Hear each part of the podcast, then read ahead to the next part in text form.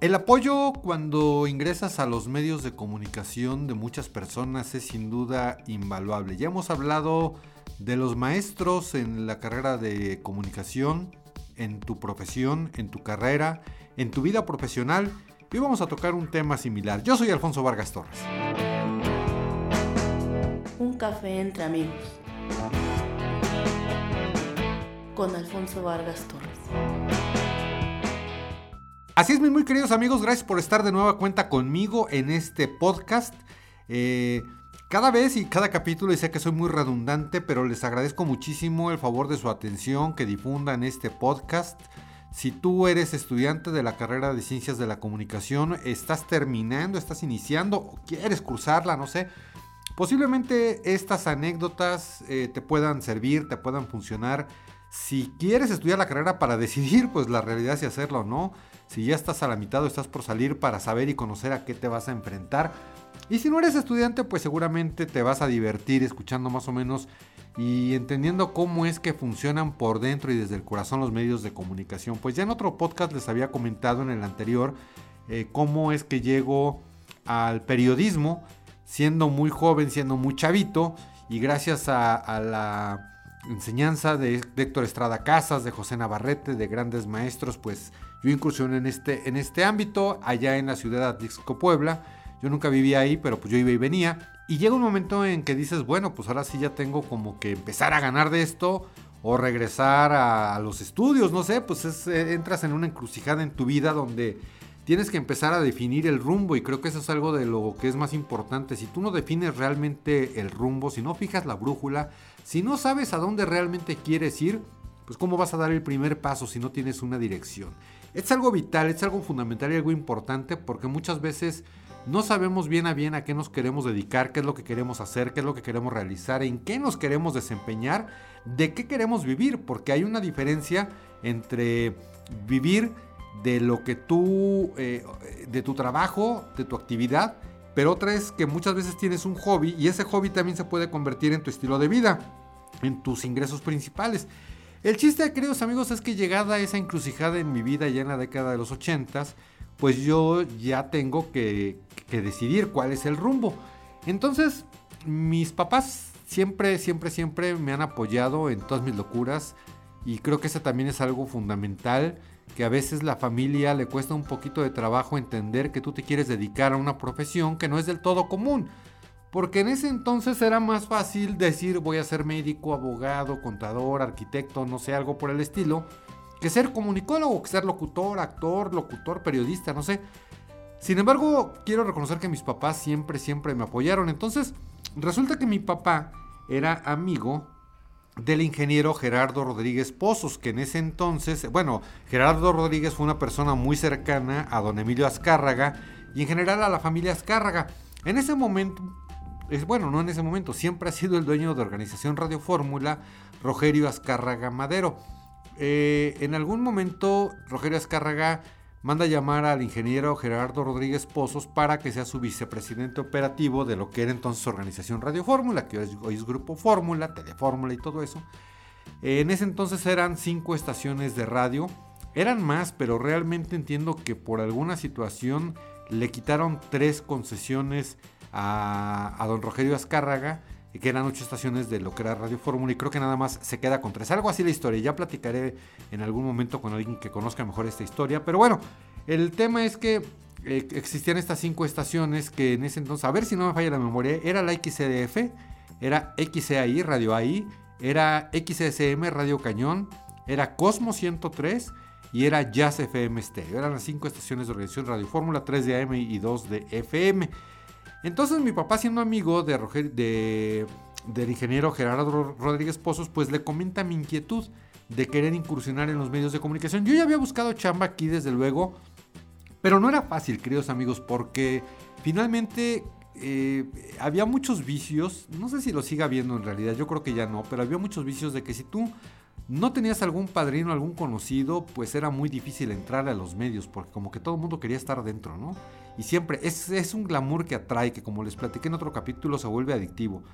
De hecho, también otro tío mío, eh, Anastasio Trujillo, era muy cercano a los que eran dueños del, del, entonces Heraldo de México.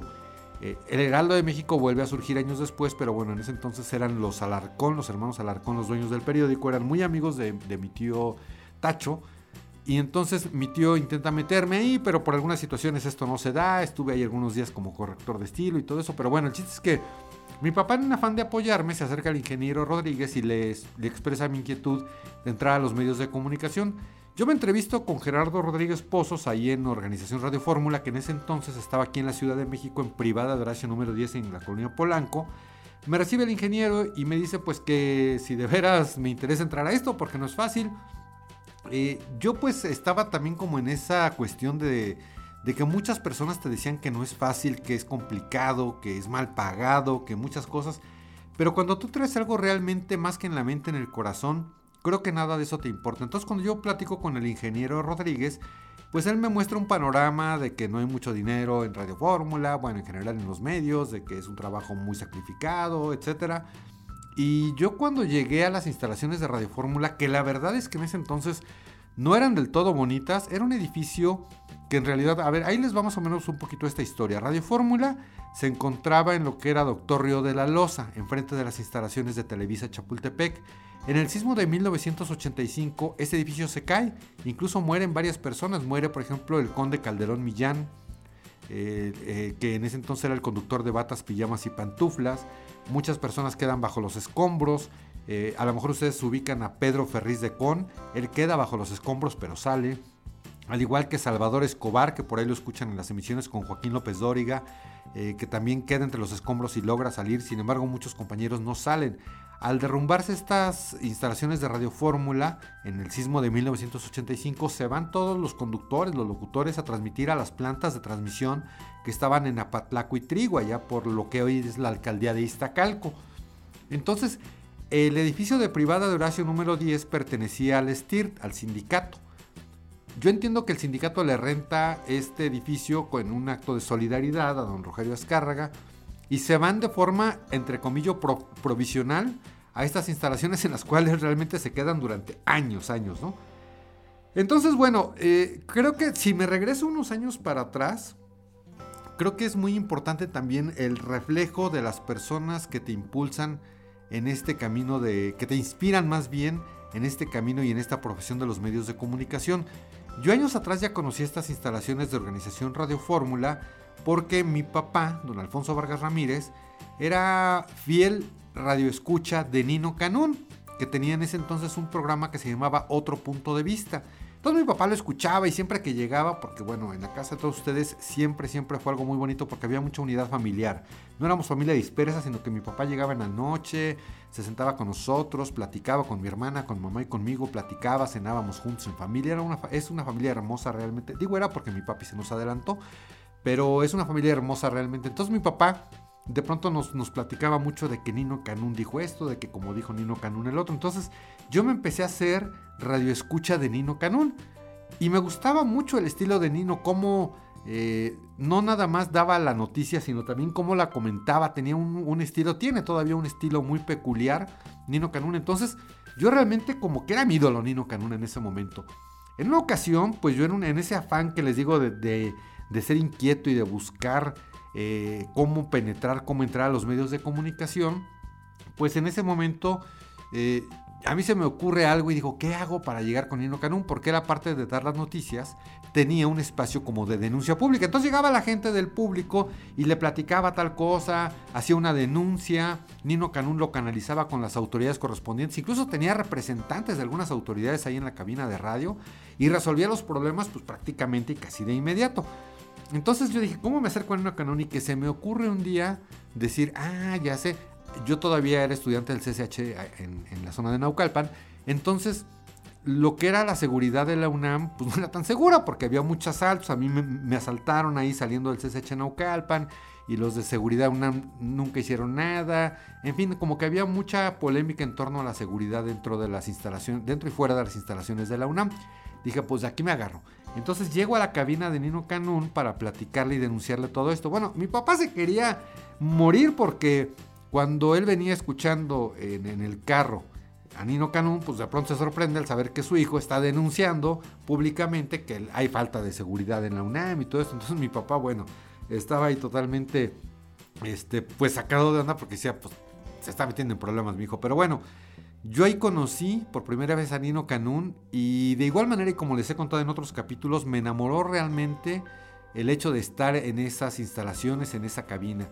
Yo realmente en ese momento pues yo quería ser como Nino Canún y es cuando empiezas a fijar esta brújula que les decía al principio de este podcast. Tú dices, yo quiero ser de esta manera. Admiraba mucho a Nino Canún, a Jacobo Saludowski también, a muchas personas. Entonces, eh, yo nunca me imaginé que años después iba yo a pisar esas mismas instalaciones, ahora ya en una búsqueda de chamba. Porque antes de llegar con el, ingeniero Rodríguez y que mi papá me, diera este impulso, dije, no, pues yo puedo y yo por mis propios este, medios voy a colocarme en alguna empresa de radio o de televisión.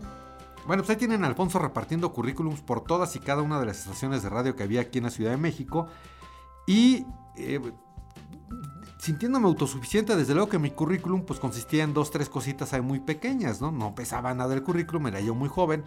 En muchas estaciones de radio yo no pasé ni de la puerta. Si bien me iba el vigilante, recibía mis documentos y decía que los iba a, canalizar al área de recursos humanos o al área correspondiente de noticieros o de cualquier lugar.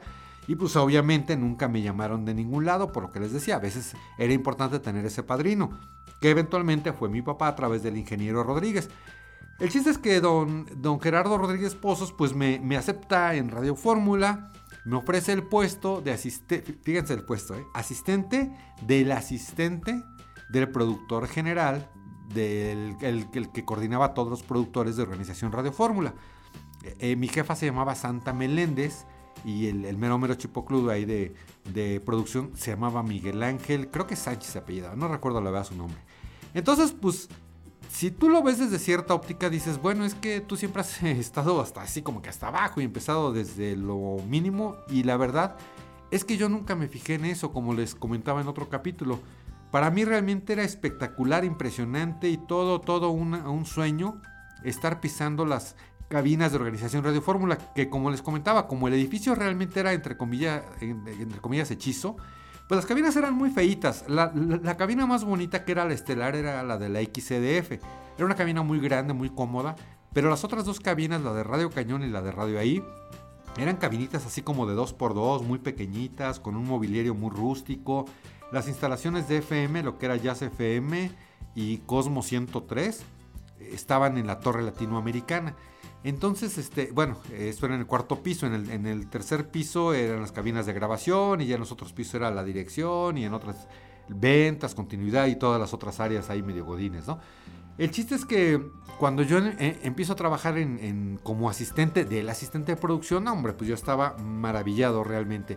Esta, queridos amigos, fue como lo que sería mi universidad, porque ahí descubrí, aprendí y entendí el valor de estar cerca de grandes personalidades. Personalidades importantísimas que yo veía de niño en la televisión, escuchaba en la radio. Ya no estaba Nino Canún, tenía poquito Nino Canún de que se había ido. Pero estaba una persona muy importante que se, llama, que se llamaba Héctor Lechuga. Héctor Lechuga, digo, si, tú eres millennial o eres más chavo y me estás escuchando, fue uno de los cómicos políticos más importantes de México. Una persona que le dio un toque muy especial a la transmisión de noticieros porque lo hacía, él era cómico, él, fue cómico y había un programa que se llamaba Ensalada de Locos con Alejandro Suárez y Manuel El Loco Valdés y era actor y bueno, hizo muchas películas y todo eso, pero en algún momento de la vida de don Héctor Lechuga, él se convierte en un cómico político. Entonces, junto con otro señor que se llamaba Chucho Salinas, tienen un programa que se llamaba Cotorreando la Noticia. Y lo que ellos hacían pues era todo lo que surgía en el ámbito político, de información en general, de deportes, de todo lo que surgía, ellos lo abordaban pero desde un punto de vista político. Entonces cuando yo llego a Radio Fórmula, Héctor Lechuga tenía un programa que se llamaba Ensalada de Lechuga, donde participaban personas muy pero muy importantes. Y yo pues realmente como asistente del asistente mis funciones prácticamente eran sube los cassettes, en ese entonces se usaban cassettes, se usaban cartuchos también, sube los cassettes, baja los cartuchos, acomoda estos discos, este, chécate los boletines en la redacción, en fin, era como que pues hacer un poquito de todo y de nada, pero realmente lo que yo comencé a hacer en esta etapa de mi vida fue aprender, porque yo nunca me imaginé que en los pasillos de Radio Fórmula me iba a encontrar con Héctor Lechuga, me iba a encontrar con una enciclopedia, una verdadera enciclopedia que era don Pedro Ferri Santa Cruz, eh, don Fernando Marcos, Jacobo Moret, En fin, grandes, enormes personalidades, Flor Berenguer, María Victoria Llamas, muchas personas a las que yo de niño, de chavito, de pues de yo veía en la televisión y ahora de pronto me la encontraba en los pasillos. Entonces, a mí no me importaba que mi actividad fuera nada más correr y traer cosas. Digo, obviamente yo no quería quedarme en ese, en ese, nada más, eh, pues con esa actividad, sino mi intención pues siempre fue crecer. Pero yo me sentía realmente emocionado de recorrer los pasillos de Radio Fórmula allá en la legendaria privada de Horacio número 10, Colonia Polanco. Y este encuentro que tuve con Héctor Lechuga es que se juntaron varios factores. Había otro compañero productor que es Gerardo Rodríguez Cuesta. Él, junto con Santa Meléndez, la que era mi jefa, pues eran los productores del programa Ensalada de Lechuga. Y yo en mis tiempos libres, que pasaba en la mañana, por cierto, en radio ahí, yo en mis tiempos libres, pues, o sea, yo llegaba bien tempranito, aunque supuestamente mi era entrada era a las 9, yo desde las 7 ya estaba por ahí.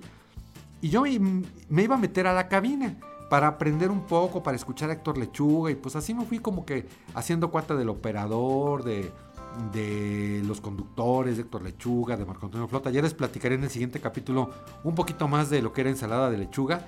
Y fue de esta manera como yo inicio en la década de los 80 mi carrera ahora en Organización Radio Fórmula. Pues ya les seguiré contando más detalles de este paso por los medios de comunicación de un servidor, queridos amigos. Eh, los invito, como siempre, como cada semana, que me sigan en mis redes sociales para que estemos abiertos y pendientes de esta permanente comunicación circular. En Facebook me encuentran como Alfonso Vargas Torres, en Instagram como Alfonso-Vargas-Torres, en Twitter como arroba Alfonso Vargas T y desde luego también en el canal de YouTube me encuentran como Alfonso Vargas Torres. Por cierto, recientemente cumplí un par de años y por ahí le hice una entrevista a don Emilio Pineda del canal de YouTube Comunicreando. Eh, ya platicaré también con Emilio frente a estos micrófonos porque es una persona muy interesante. Eh, estoy buscando, queridos amigos, varias entrevistas para que esto no sea que nada más platique yo, pero bueno, tiempo al tiempo. Y pues por lo pronto les quiero agradecer muchísimo el favor de su atención. Así es que nos vemos y nos escuchamos en cualquier momento. Yo me despido de ustedes. Mi nombre es Alfonso Vargas Torres.